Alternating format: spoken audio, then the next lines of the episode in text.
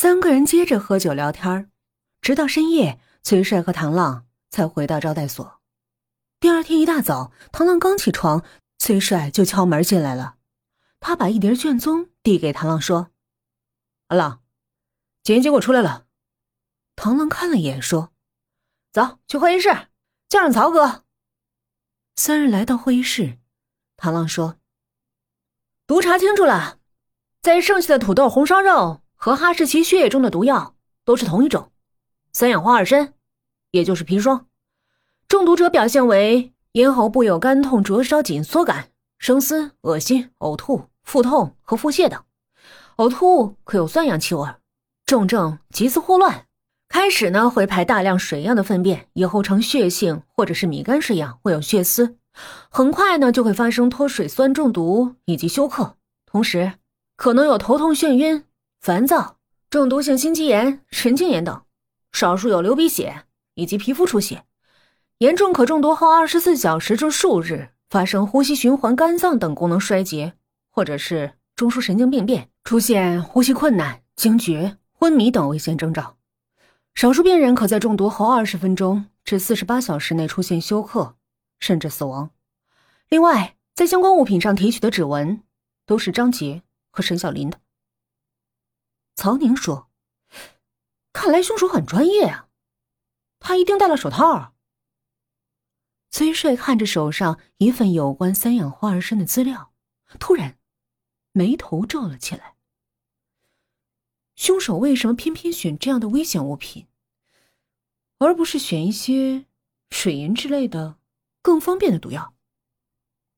曹宁说：“都是剧毒，或许凶手拿砒霜比拿水银之类的更方便吧。”唐浪摇着头说：“不对。”资料上说，三氧化二砷也就是砒霜，无色无味。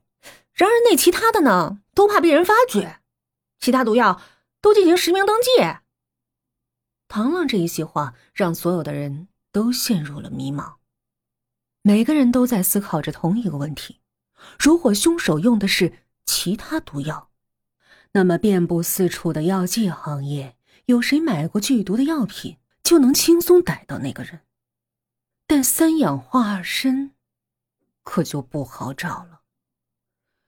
毒药的检查结果出来了，但并没有给案情带来任何的进展，反而增加了新的谜团。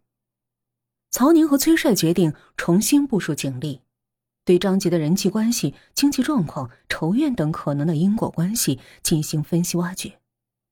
经过了很长时间的调查，没有发现任何蛛丝马迹。崔帅由于时间问题，提前回了南乌市刑警大队。过了一个星期后的早上，崔帅刚走进办公室，电话铃又响了，是唐浪打来的。他说：“沈小林失踪了。”崔帅连忙驾车赶到了静西市，曹宁率民警早已到了现场，那张杰更是失魂落魄，焦急不堪。事情是这样的。昨天上午，沈小林和张杰在超市买东西。快到中午时，沈小林累了，先回家。沈小林对张杰说：“昨天快递还在传达室放着呢，你去拿一下吧。”可张杰找了半天也没找到，只好回了家。可是他到家的时候，并没有见到沈小林。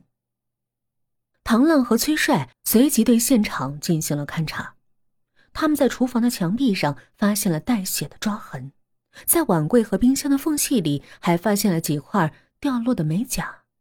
从抓痕的深度来看，沈小林使出了所有的力气。曹宁又提供新的情况：晾衣服阁楼里的尼龙绳不见了。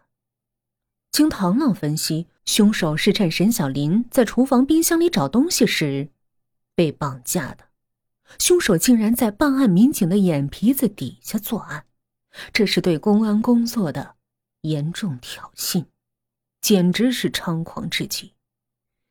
晋西市有关领导作出批示，要不惜一切代价尽快破案。于是南吴市侦查队派了二十名警力到晋西市。与此同时，当地也自发组织了近两百人寻找沈小林。他们对方圆十里都进行了地毯式的搜索。依旧没有任何发现。沈小林就像人间蒸发了一样。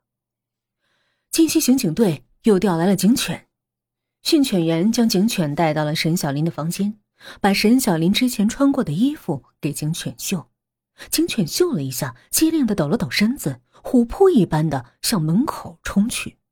大家兴奋的跟着警犬跑出来，没想到警犬转了个圈竟然在电梯旁趴了下来。那里是沈小林最后失踪的地方。崔帅问道：“这怎么回事？”训犬员解释道。从警犬的表现上来看，有人在厨房对沈小林进行了非常专业的处理，让他的体味再也没有出现过。这凶手绝非等闲之辈呀！曹宁喃喃说道：“他究竟是怎么做的？用床单裹住带走的？用口袋装了带走？不对呀，这么大个人，这不可能啊！”崔帅拿出香烟，挨个发了一支。曹宁吸了一口烟，又重重的吐了出来，说：“唐浪侦探，要不这事儿你给我们分析一下？”唐浪挠了挠发亮的油头，抠了一下鼻子，抬头左右看了看，见没外人，说道：“我觉得呀，凶手或许是张杰。沈小林这么强势霸道。”这样的女人谁受得了？也许张杰真的有自己喜欢的女人。你们记不记得刚来的时候，沈小林是怎么说张杰的？至于张杰是怎么藏的尸体，哼，那就得问张杰了。崔帅一听，呛了一口烟，严肃的说：“你还真会逗闷子。要是因为这个，他们从同居以来早死八百回了。再说投毒案里头。”要不是因为张杰不吃肉，沈小林减肥，当时趴在地上的就不是他家保姆了。还有，这沈小林遇害的时候，张杰正在传达室呢。那传达室能证明？难道他有分身术啊？唐浪吐了吐舌头说：“逗你玩的事儿，你还真能信？”崔帅气愤的说：“这都什么时候了，能不能有个正形？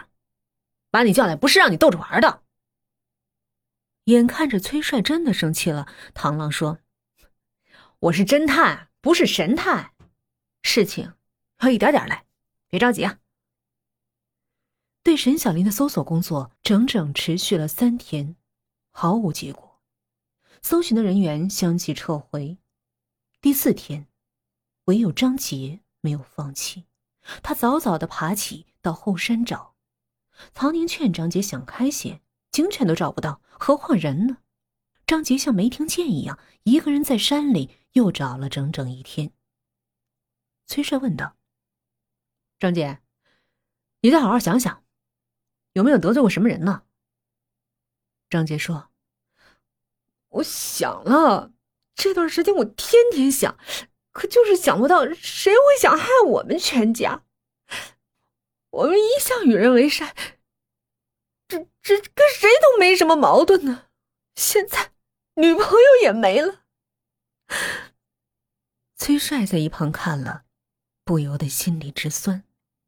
唐浪推了一下崔帅，说：“我和你说，我保证，沈小林没遇害。”崔帅一愣：“